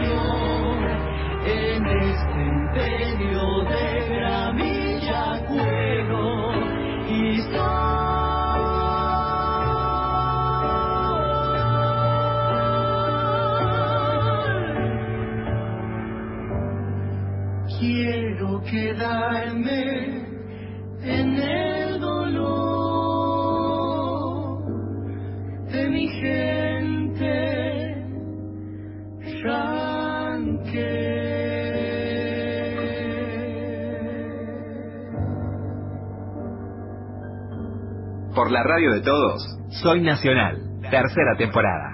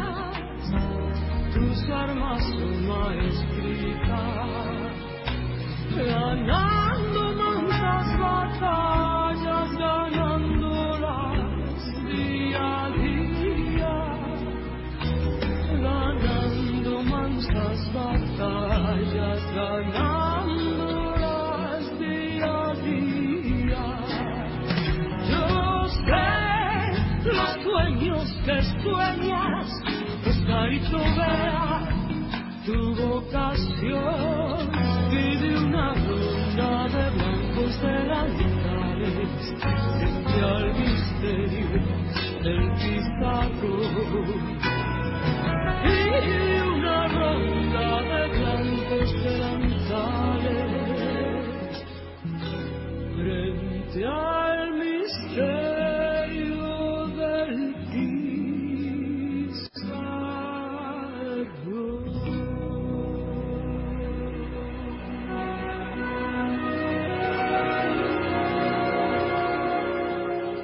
Acabamos de escuchar a la amiga Patricia Sosa cantando Rosarito Vera, maestra, con letra de Félix Luna y música de Ariel Ramírez. Yes. Y intuimos que está detrás Sí, del maestro Vitales. esta es una versión del maestro Vitales, sin duda alguna. Sin duda alguna. Y antes, a la gran Bruja Salguero, junto a Bruno Arias, con, en Dorotea la Cautiva. Recién escuchábamos esta canción y charlábamos acá con Gabriela Margal que este, hay que hacer otra canción que se llame Juana Manso Maestra. Exactamente. Ah. También, muy fan de Juana Manso y de, de lo poco que se sabe de- sobre el aporte que le hizo a la educación argentina. Se sabe mucho de Sarmiento Ajá. y se sabe de, de, de cómo Sarmiento, y efectivamente Sarmiento le da forma al sistema educativo argentino. Y la mano derecha de Sarmiento era, Era Juana Juana Manso. Manso. Era Juana Manso. Y, y él confiaba mucho en Juana y le da su lugar. Y tenía algo muy terrible Sarmiento que decía que Juana Manso era el único hombre que lo entendía. Eh. Sarmiento era una bestia. Era una Era- bestia, era- qué bueno, él así. habla, él Y- habla pero al de mismo tiempo y tiene, barbarie, tiene esta Es- cosa de poner a Juana a cargo de, por ejemplo, la primera escuela mixta Mm. que hay en Buenos Aires y en la Argentina, que debe ser cerrada al año porque no estaban dadas condiciones para una escuela mixta, no Claro, demasiado temprano. era demasiado temprano. Demasiado temprano. Pero sí la pone a, a Juana a, a fundar bibliotecas públicas Bien, ahí. y, y la pone a cargo de algo que se llamaba Anales de la Educación Común, que era una publicación periódica que, periódica que se hacía para maestros, y Juana es la que dirige eh, esa publicación, ¿no? Entonces, la pone a cargo de, eh, de todo lo que sea eh, crear maestros, educar docentes. Pequeña tarea. Pequeña tarea, pequeña tarea, es maravilloso. Así trajo también las, las, las americanas, maestras, las maestras maestras americanas. Porque él admiraba mucho el sistema educativo norteamericano. De hecho, ad- admira mucho todo lo que sea Norteamérica, la organización económica de Norteamérica tiene como un- una idea de país que no, no puede imponer, se terminaba imponiendo otra, de hecho. Eh, pero la educación y el sistema educativo sí, Sarmiento lo toma de, de Estados Unidos porque en ese momento era se estaba experimentando. O sea que ¿no? si Sarmiento estuviera hoy acá sería feminista. Sarmiento ¿Entendés? sería polémico. Lo que, y bueno, es, eh, digamos, Sí, su cabeza, sí, en su cabeza, en su cabeza la mujer en su tiene un lugar. cabeza, eh, no, había duda de la hegemonía del hombre. ¿entendés? Es como que para él el, la- el, el- el hombre era eh, eh, era superior a la mujer, Lo- los indios no tenían alma, eh, o sea, eh, eh, él te pensaba esas cosas. Él estaba en la cúspide de la pirámide. Pero, este, al mismo, a pesar de eso, imagínate, las pone en un lugar eh, Claro. eh, importante. Importante. Entonces, es- imagínate si pensara que somos todos iguales. Lo, lo que es interesante cuando uno ve, eh, con- como vos decís, civilización y barbarie y al mismo tiempo a Juana Manso, que le da complejidad a Sarmiento. Que no es que es blanco y negro, sino que era un intelectual, uno de los, yo diría, intelectuales más importantes que tiene el siglo XIX en Argentina, y que era complejo. Y que vivió su época y que pensó la Argentina. Sarmiento fue presidente de la Claro, Argentina. o sea, Claro. que pensó la Argentina de un modo, bueno, estamos de acuerdo, no estamos de acuerdo, pero era complejo. Entonces verlo como, ah, Sarmiento era malo, ah, Sarmiento era bueno, eh, no, no. No pasa por, no, no, hay que Saquemos hacer. todo eso y Saquemos los buenos y malos. Empecemos a ver qué era lo que hacía, qué, qué produjo el sistema educativo argentino. Eh, fue modelado por Sarmiento y era un ejemplo en todo el mundo, porque era muy muy importante, o sea, consideraba que la educación era para todos y para todos era para hombres y para mujeres. Bien. Para todos era que fuera gratuita, que fuera para todo el mundo. Que fuera laico. Que fuera laica. Bien. Es decir, que no, no tuviese relación con la religión, sino Bien. que fuera para todo el mundo. Y eso era novedoso, eso era muy nuevo en ese momento. Y eso fue la, la educación que recibieron los que vinieron a la Argentina, los inmigrantes que vinieron a la Argentina, los hijos de los inmigrantes. Y creo que aún cierta generación, creo que yo todavía sí la, la recibí, pero eh, modeló el sistema educativo argentino y fue muy importante eso para, para el- la Argentina, para la construcción de la población argentina. Entonces hay que hay que entender todo el todo el, el proceso que histórico, ¿no? Y no no sacar de a pedacito decir, decir ah esto esto y esto lo otro. Claro, claro, claro.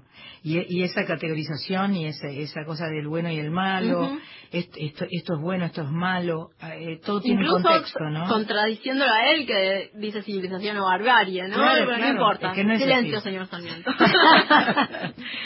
Vamos a volver ahora a, a esta idea que, que de la cual estuvimos charlando hace un rato que tiene que ver con eh, el- el- el- lo posterior a la batalla de Pavón, que tiene que ver con, eh, con esta Argentina eh, nueva que saca al- a, la ciudad de Buenos Aires como este, capital de la provincia de Buenos Aires, que, que crea y funda la Ciudad de La Plata y que de alguna manera, bueno, eh, arranca la Argentina. Entonces, la construcción de la República Argentina después de la batalla de Pavón, discurso de Juana Manso, mano derecha de Sarmiento, en Chivilcoy, en la inauguración de la primera biblioteca pública en 1866. Esto es un fragmento. Vecinos de Chivilcoy, todos los regocijos humanos pueden compararse al humo que se disipa en el espacio. Por eso aquellos acontecimientos que abren una nueva era en la vida de los pueblos merecen dejar huella más profunda que los recuerdos de un banquete, de un baile, de los brindis y arranques de entusiasmo popular. La iniciación de una biblioteca pública me ha parecido el resultado más lógico e inmediato que podía traeros la inauguración de un ferrocarril que ha puesto a este pueblo a distancia de cinco horas de la capital de la provincia. El resultado lógico del telégrafo que ha suprimido las distancias y os ha puesto al habla con Buenos Aires. ¿De qué servirían los ferrocarriles si no tuviesen por misión, además del desarrollo del comercio, de la industria, el contacto de las ideas, el intercambio de las conquistas del pensamiento? ¿Y cómo pueden los hombres que no leen seguir el rápido curso del movimiento intelectual del siglo? Chao. ¿Para qué quieren los que no saben leer o no leen jamás libros y diarios, ferrocarriles ni telégrafos? Por eso, a la vez que debéis crear escuelas, necesitáis bibliotecas como complemento de las primeras. El libro, pues, considerado como el locomotor de los conocimientos útiles de los sentimientos castos, de los fallos severos de la historia, es un gran poder moralizador en la vida moderna, en que los pueblos se agitan movidos por las corrientes eléctricas, de la libertad del pensamiento, de la conciencia y del trabajo. Es tiempo también de dar una base sólida a la administración local, propendiendo al desarrollo intelectual y moral de nuestros pueblos. No nos hagamos ilusiones por más tiempo. La libertad no tiene otra base que la educación universal. La República, sin inteligencia cultivada y sin virtudes públicas, es imposible. Me pongo de pie y aplaudo. Aplaudimos, aplaudimos de pie. Por favor, ¿dónde hay que votarla, señores? Yo te cuento lo que hicieron, no con este discurso, sino con otro en Chivilcoy, em, donde hablaba sobre la educación laica y, y, el tema de la religión. La podaron. Le tiraron cosas. Ah, Le tiraron una, mm, una planta que se llama safetia, que tiene olor feo porque no, no estaba bien visto que una mujer diera conferencias o discursos públicos de nuevo, Ah, ¿no? Eh, y así como ahora creo que todos la queremos votar porque no, no- no hay manera de estar en desacuerdo con, con un, con un discurso de este, de este estilo. En ese momento que, que una mujer hablara ante el público no estaba bien visto, no estaba bien visto. Esos son, son los gajes de las épocas, digamos Sí. que... Pero ella fue la que se puso ahí y recibió eso para que ahora nosotras podamos, Podamos disfrutar Sí, por supuesto, por supuesto. Yo creo que eh, esas cosas que eh, las personas hacen son eh, las que uno no tiene más remedio que hacer. Exacto. Eh, son, eh, viste como vos decís, eh, Sánchez, yo hubiera sido de las de fusil y hubiera estado. sí. Es lo que es lo que tu eh, tu persona, tu ser, tu iniciativa hubiera generado en vos, Sí. que es lo mismo que has hecho con tu vida sin necesidad, gracias a Dios, de agarrar un fusil, ¿no? claro. Este, creo que cuando seguimos ese impulso vital Ah, que, que nos mueve eh, y tenemos eh, la buena intención del el bien común, pasan las cosas que pasan y, y podemos crecer. Qué lindísimo esto, que se- ha- hago más música para, para digerir esta bellísima carta que acabamos de leer eh, y seguimos en Soy Nacional con Gabriela Margal, que la vamos a invitar a quedarse para todo el año. Eh, felices en Soy Nacional. Será porque me duele, será porque te quiero, será que estoy seguro que puede llenarme de palomas el cielo. Será porque quisiera que vueles, que sigue siendo tuyo mi vuelo.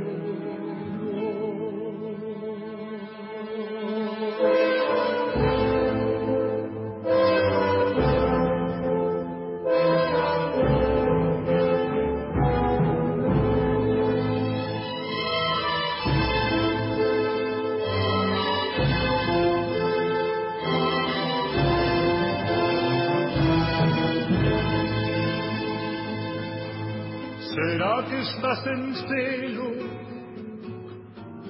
velando la alborada? ¿O acaso acumulando desvelos por dudas largamente acunadas? Tan solo se levanta del suelo el que del todo extiende sus alas amada mía, querida mía, ay, patria mía, de tumbo en tumbo se pierde el rumbo de la alegría. Vamos arriba, que no se diga que estás llorando, que tus heridas mal avenidas se irán curando. Defiende tu derecho a la vida y juntos seguiremos andando.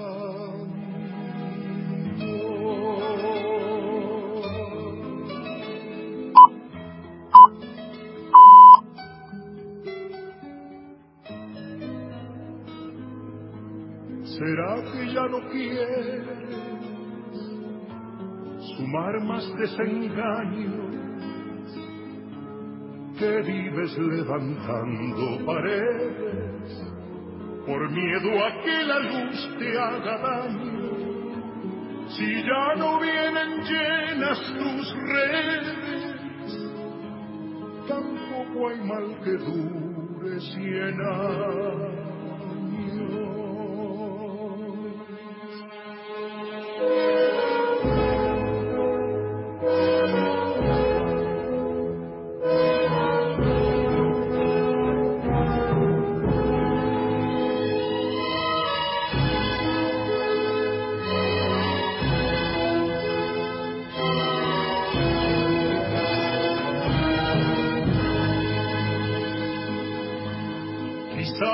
Quizás en apariencia te alejas y me alejo.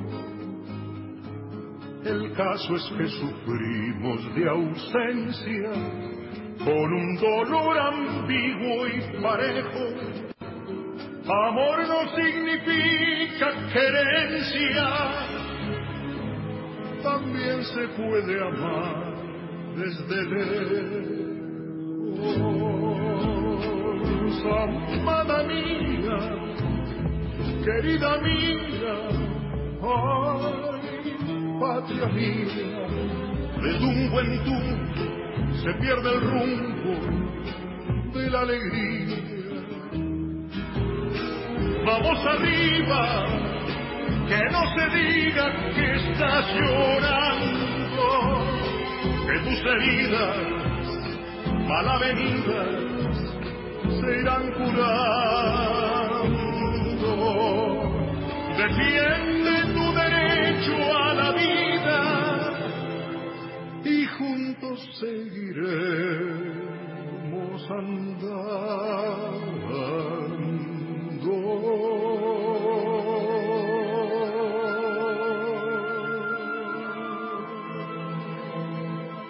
Radio Nacional en todo el país.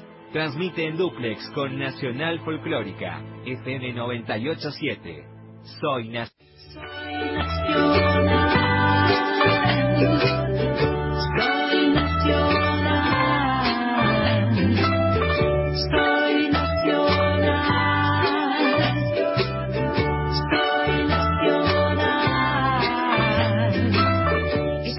Martina me tira onda de andar a caballo. Sí, porque ¿No? va, sí va. Va como pero Va al, al paso. Al paso. Al. O por ahí en Sulky. También. En Sulky podría andar. Tiene mucho que ver con el ambiente de hoy. tiene mucho que ver con este programa especial que me hace tan feliz que se esté escuchando en las 49 emisoras de, de, de todo nuestro enorme mapa de la República Argentina. Eh, no sé si todos van a estar tan apasionados como nosotras por lo que estamos viviendo. Por el mate y los bizcochitos que no Sí, pueden despegar. sí, no yo creo que sí. No. Además, quiero decir, eh, Gabriela Margal, que es nuestra compañera que nos está contando y enseñando un montón de cosas, escribió la historia argentina contada por mujeres, que no es una ficción, que es, No, no, que es un historia. es historia, son tres libros. Eh, eh, pasó por acá eh, Carpo, Mariana Carpo, y se llevó uno. Quiero, lo voy a dejar registrado y grabado en este momento para que se sepa que me robó un libro, que tal vez me lo devuelva. Eh, queda el segundo y el tercero acá, y eh, lo que no se nombra, que es una novela, y por lo que vi acá en la solapa, hay un montón de novelas. Sí. La verdad que Bocha. no me acuerdo. Mira, si encuentro tu nombre en el fuego, 2006, con solo nombrarte, 2007, lo que no se nombra, ¿esto es trilogía o algo no? No, no, no. No. Lo que no se nombra, 2008, Los que esperan la lluvia, 2010, Ojos color pampa, 2011, La princesa de las pampas, 2012, La hija del tirano, 2013, la de Mariquita Sánchez de Thompson, La Dama de los Espejos, 2014, El secreto de Jane Austen, 2015, Ese ancho río entre nosotros, 2016, y Huellas en el desierto, 2017. Yo me voy a comprar todos y me voy a ir a algún lado. Sobre Agatha Christie. Huellas La última es- Huellas en el ah. desierto sobre Agatha Christie. Tengo entre novelas históricas y después novelas de ficción histórica. Y La Dama de los Espejos es sobre Mariquita Sánchez y Huellas en el Desierto es sobre Agatha Christie. Si, si les gusta Agatha, No, claro. eh, es la, la historia de amor entre Agatha Christie y Max Mallowan. ¿Puedo preguntar que qué edad tienes? Yo, 41. De una producción impresionante. Impresionante. Sí, impresionante. muy, muy productiva. Y a los 20 puso el Muy, primero. muy... Mira, a los No. 19. ¿No? Muy- ¿A los 30? A los 30. sí. Digamos que Ah, nada que 30. ver la edad que dijo con lo que con lo que parece ser. No, parece de 22. Sí, tengo, tengo 22. sí. Eh, la edad es, un, es una referencia histórica. Interna. No, es una referencia este, eh, válida para, para situarnos en el tiempo, pero nada no, más. no, yo lo preguntaba porque la cantidad de producción, producción que tiene grande, es tan sí, grande sí, que decís, sí. bueno, esto es una persona que ya se dedica a sentarse a escribir, nada más. Pero no. Por Podemos- suerte, por suerte puedo sentarme y Y escribir. Sí, perfecto, perfecto. Vamos a recordar una cosita que escuchamos antes al gran Alberto Cortés, Ah, sí, eh, que estaba interpretando la canción de Amor a mi patria, perfecto. que nos enroscamos con, con Gabriela y pobre Alberto lo dejamos Lo dejamos ahí. Eh, la verdad es que estoy disfrutando muchísimo en este Soy Nacional especial y quiero decir que cada una de las cartas que hemos leído las trajo preparadas Gabriela. O sea, Gabriela hizo el programa. ¿entendés? Lo hizo ella, Match. No sé qué estás haciendo vos ahí. Max, está A Diego sí lo necesitamos porque está pre- prendiendo y apagando los botones, pero Match, vos ni- nada. Bueno, no, no, ahí trajiste la música, es verdad. Trajo es el mate porque no vino Cris, está bien. es- Tenemos, cumplió. en realidad nosotras tenemos claro que todo, todo se hace en equipo. No hay otra manera de hacer las cosas que no sea en equipo. Este, por otra parte, sería mu- muy aburrido que no fuera así, porque lo, lo, lo lindo es hacer las cosas en equipo. Este, la carrera que a mí más me gustaba correr en el colegio era la de postas, ¿no? Entonces, eh, la carrera de 4 por 100 y pasarse el testimonio era lo más lindo que nos podía pasar. Mm. Me gusta eso de pasar el, se llama testimonio Sí, aparte, el palito que uno tiene en la Sí, mano cuando uno corre. Bueno, contame ahora de esta carta que elegiste para para como como cierre, Cierre, digamos, ¿no? Em, para el final elegí a Cecilia Grierson, que también calle, se- ha llegado a ser calle. por- por- por- por suerte Ha tenemos, llegado a calle. tenemos un barrio moderno que es de calles de mujeres. Exactamente. que fue eh, la primera médica argentina recibida, porque hubo mujeres que llegaron a estudiar, pero no les querían dar el título. Y de nuevo, no les querían dar el título porque eran mujeres Ah. y porque no se consideraba que una mujer pudiese tener el título. Ella lo, lo consigue en 1889, hace su tesis de, de doctorado y lo hace sobre ginecología, o sea, hace, lo hace estudiando sobre el cuerpo de la mujer, que para mí me parece que es muy, Espe- muy, este, impactante. muy este, importante y señala su interés, o sea, ella quiere estudiar a la mujer. Y mm, Cecilia tuvo sus problemas para ingresar a la universidad. Bueno, como siempre, ¿no? Eh, Era mujer, que tenía problemas con sus compañeros, tenía problemas con sus profesores, no les quería enseñar, pero bueno, también fue encontrando en, eh, en- a lo largo de sus estudios eh, profesores que le dieron lugar. Y entonces ella se puede hacer ayudante de cátedra, puede eh, eh, realizar su tesis. Va encontrando así, ¿no? Sí, Sus caminos. Va encontrando aliados, Claro. que, que son los que van encontrando a estas mujeres, ¿no? Eh, hablamos todo el, todo el programa, hablamos de mujeres, pero ellas fueron encontrando sus aliados. Y, y bueno, ella, cuando se recibe, eh, le habla a- al, al tribunal que, que la está juzgando y está juzgando su tesis y bueno, le, lee esta primera carta. Bien Vamos a ahí, leer. vamos a leer entonces El lugar de la mujer a fines del siglo XIX. Cecilia Grierson, la primera mujer médica de la Argentina en 1899. Ese año le dan el... el 89. o- 99. 1899 dice acá. No, pero es Usted- 89, 89. Es ochen- 1889. ¿E- ¿Ese año le dan el título? En, en ese año se recibe. Bien. Señor presidente, señores académicos. Como casi todos los estudiantes, al dejar el aula me he encontrado en vacilaciones para elegir el punto de tesis entre las múltiples observaciones, investigaciones y lecturas que hemos hecho en el transcurso de nuestros estudios médicos. Más difícil aún se hace cuando llevamos el pleno conocimiento de que nada nuevo podemos agregar a las verdades conquistadas. Las condiciones de mi sexo me han puesto naturalmente en más relación con el Hospital de Mujeres, como practicante externa durante los cuatro primeros años y después como interna en los últimos dos. Así he podido seguir durante estos seis años el movimiento científico de aquel centro. Dedicada por deber de conciencia a las enfermedades de mujeres, aspiré y obtuve ser encargada de las salas de ginecología para seguir más de cerca en sus más íntimos detalles la evolución de esas dolencias propias del sexo. Esto me ha permitido presenciar y ayudar en casi todas las grandes operaciones efectuadas durante estos seis años. Por estas circunstancias especiales he podido estudiar, entre las muchas efectuadas, aquellas que por medidas antisépticas solo un reducido número de alumnas tiene la suerte de ver, pues son de alta cirugía ginecológica. Estas son 11 histerovariotomías de entre 10 y 6 secciones abdominales que he presenciado. Como me he fa- familiarizado con estas operaciones, he elegido como tema de disertación las histerovariotomías. Esto quiere decir que le sacan los ovarios, ¿verdad? Sí. Histero quiere decir que te, que te, como... Que tiene que ver con el útero. que tiene que ver con el útero. Histerovariotomías efectuadas en el Hospital de Mujeres, hoy Hospital Rivadavia, desde el año 1883 hasta 1889. Y en conformidad con mi lema, un poco vulgar, res non verba, quiere decir, Se me fue eso. ¿Viste? res non verba, Sánchez. Expondré simplemente lo que he visto, lo que he aprendido prácticamente. Antes de entrar en nuestra materia, permitidme dos palabras. Como primera mujer argentina que sube a esta tribuna, quiero decir lo que siento y que ello sirva de aliento a las que vendrán después. Las dificultades que he encontrado en mi carrera son menos de las que esperaba. Son palabras de gratitud, solo palabras de gratitud tengo para mis maestros, mis condiscípulos y amigos.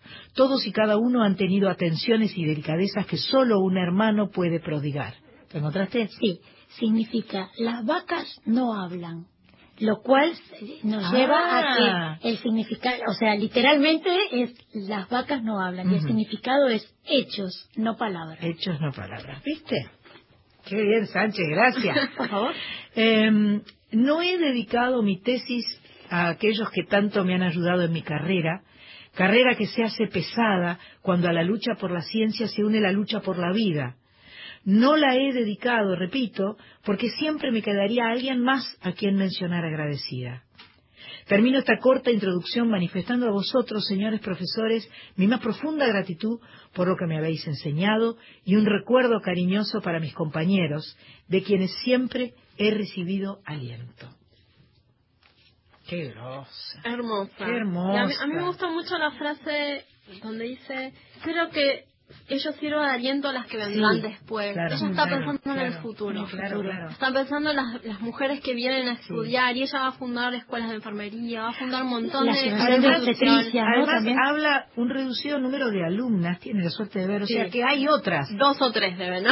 A ver, Sí, eran tres. hay dos- Sí, porque yo Efectivamente. que hicimos también sobre, sobre Efectivamente. Era- Son tenía tres. compañeras y algunas quizás no terminaban la carrera porque eh, a veces podían estar casadas, a veces no. Nosotros no lo hablamos, pero hay todo un tema eh, cuando la Argentina se forma definitivamente, eso, esta cuestión post-pavón, lo, lo que llamamos los historiadores, eh, empiezan a, a escribirse los códigos, el código penal, el código comercial y el código civil.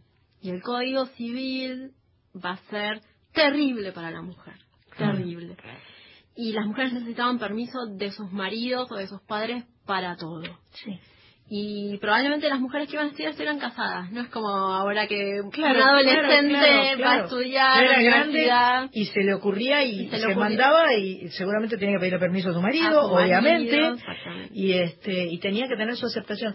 Pues es que mientras hablabas me acordaba, mira, te voy a eh, voy a contar una pequeña anécdota de mis 15 años. Mi primer terapeuta fue eh, un médico a quien mi mamá conoció porque ella desde Telenoche fue a hacerle una nota a su esposa que se había recibido de médica después de haber tenido cuatro o cinco hijos. O sea, hablo de hace Nada. 45 años atrás Y eso era noticia. y era noticia. Claro. Sí, sí, sí. Claro. ¿Entendés? Mo- mamá, Telenoche, Mónica Mianovich, en esa época, fue a hacer una nota a esta señora porque se había recibido de médica a pesar de estar casada y tener cinco hijos. ¡Wow! Qué bárbaro. Imagínate, imagínate esta señora Grierson a finales del siglo XIX. Estamos en Y 2019. hablando de esos temas, ¿no? Porque eh, tampoco lo mencionamos, pero el, el tema del sexo para la mujer era un tema prohibido. La, la idea de educación sexual en las chicas Claro, claro, claro. no existía prácticamente. En el momento que empezaban a menstruar las chicas, bueno, listo, ya te puedes casar. Ya está. Claro. 12 años, listo, puedes casar. La etapa era corta, 14 ¿no? años, sí, Sí. prácticamente no existía la adolescencia. Se va extendiendo en- a lo largo del siglo XIX, pero en la, en la época de la colonia, 1800, tenemos chicas de 14, 13 a veces. 14 Casadas. años ya casadas, ya puestas en el mercado matrimonial. Con el correr del tiempo y ya a fines del siglo XIX, principios del XX, ya aumenta un poquito la edad, pasan de 16 a 18 años, les, les dejan un poquito más de, de libertad, pero no había libertad para elegir, para, para nada, ¿no? Eh, y que Cecilia se dedicara específicamente a este tema, para mí es, es toda una Es postura, revolucionario. toda una Sí, postura. claro, Eh, claro. Y ella va a ser feminista, va a fundar cuestiones con- que tienen que ver con el feminismo, bueno, va a hacer un montón de cosas. es- Qué también para investigar. En Google está todo. Sí, sí, sí, sí. Así que si algún algún tema le- les interesó a los que están escuchando, pueden meterse en Google y empezar a revisar y encontrar que eh, las que estuvieron antes que nosotras nos abrieron el camino y nos dieron un montón de, de posibilidades. Y seguramente nosotros estamos abriendo ventanitas con, con esta charla que estamos Seguro. teniendo. Este, las ventanitas existen, hay que estar atentos, Sí, claro. atentas y atentos a eh, eh, tener la curiosidad, averiguar. Si, si pensamos en no, Ujú. eh, eh, es- las ventanas están cerradas. No avanzamos. Eh, no avanzamos. Vamos a escuchar alguna otra canción ahora y, eh, y después redondeamos para terminar nuestro especial de Soy Nacional Historia Argentina con Gabriela Margal.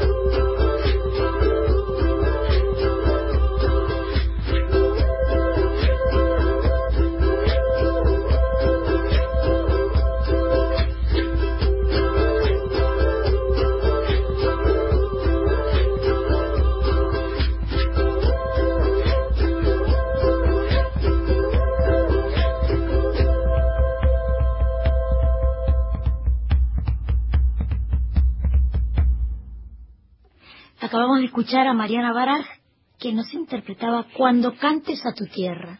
Bueno, en este programa especial este, con Gabriela Margal, eh, que ya, ya le hemos sacado que va a volver. No hay Este, otra. Nos quedamos con su DNI para que no, tenga que retirarlo. Aparte, este, Vuelvo, me, vuelvo. me- me gustó mucho el formato, me gustó que Buenísimo. dijiste esos textos tan lindos sobre los cuales hablar y que nos remiten a los distintos momentos, que hay un millón más seguramente de Sí, opciones. sí, sí, yo escuchaba lo que decíamos y decía, uy, qué bueno estaría hablar de esto. Ah, así bueno, que... me encantó el formato, lo podemos repetir, Bueno, muchas genial. gracias. Muchas gracias. Eh, y yo quería cantar porque me parece que cuando hablamos de nuestra de nuestro lugar hay una de las canciones de Mariana Bush que me parece que es una de las más bellas ha escrito tantas bellas pero digamos que esta esta serenata para la tierra de uno me parece que es eh, eh, Una buena síntesis. exactamente Una buena síntesis. porque me duele si me quedo pero me muero si me voy por todo y a pesar de todo mi amor yo quiero vivir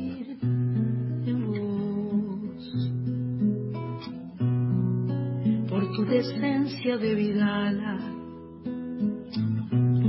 y por tu escándalo de sol por tu verano con jazmines, mi amor, yo quiero vivir en vos. Porque el idioma de infancia es un secreto entre los dos.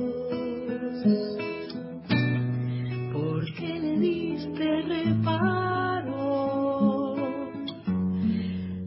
al desarraigo de mi corazón.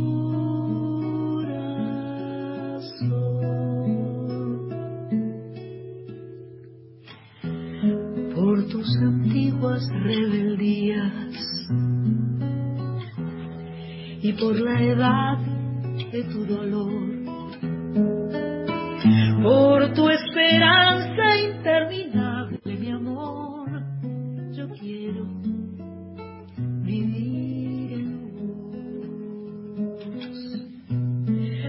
Para sembrarte de guitarra,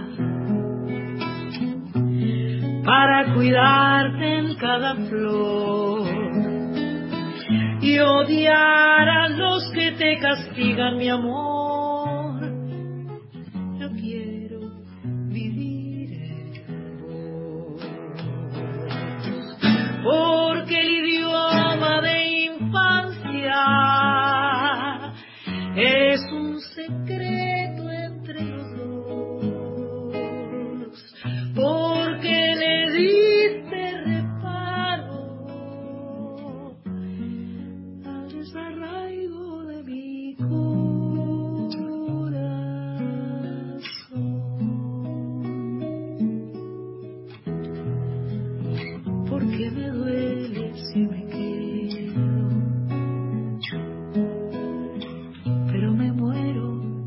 Si me voy.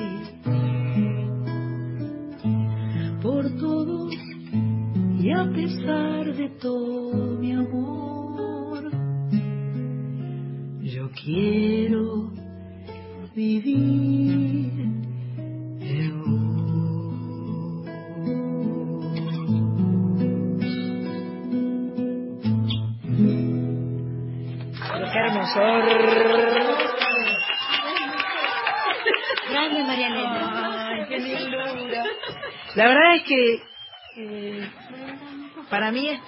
este, este programa es un premio, es un regalo. Gracias, gracias Gabriela Sandra, gracias. por venir, gracias Sánchez, gracias Diego por estar en los controles. Eh, Diego Rodríguez, eh, comandante de, De la nave. de- de nuestra nave de hoy. Mach Pato, gracias por estar ahí siempre y este, enhorabuena. Feliz sábado, feliz Soy Nacional. Será hasta dentro de siete días, si os quiere. Somos nacionales y somos felices. Hoy vuelvo a escuchar aquellas canciones que nunca se fueron, aquellas canciones que siempre estarán y están en vos y están en mí. Soy nacional. Hoy empiezo a escuchar. Hoy empiezo a escuchar aquellas canciones que no conocí, aquellas canciones por descubrir y estarán en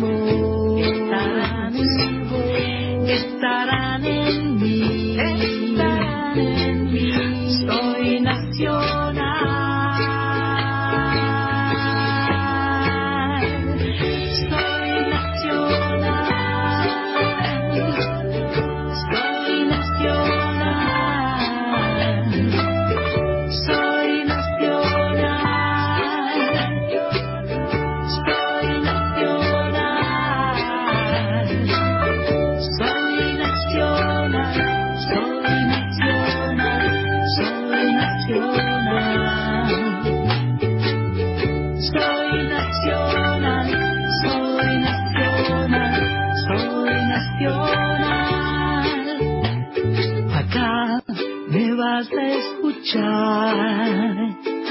Este es mi lugar. Acá te vas a escuchar. Este es tu